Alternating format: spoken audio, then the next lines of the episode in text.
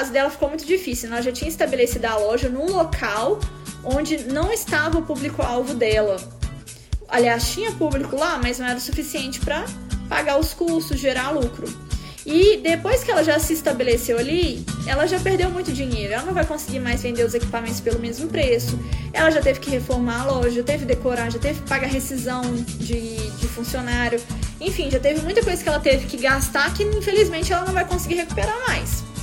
Por isso que é importante você saber do, do, perfil do consumidor antes de abrir. Mas no Maximize, antes da pessoa abrir a empresa, eu começo a observar isso. Por exemplo, o local que você quer colocar a sua empresa é, e o tipo de produto que você quer oferecer vai ao encontro do público que está ali?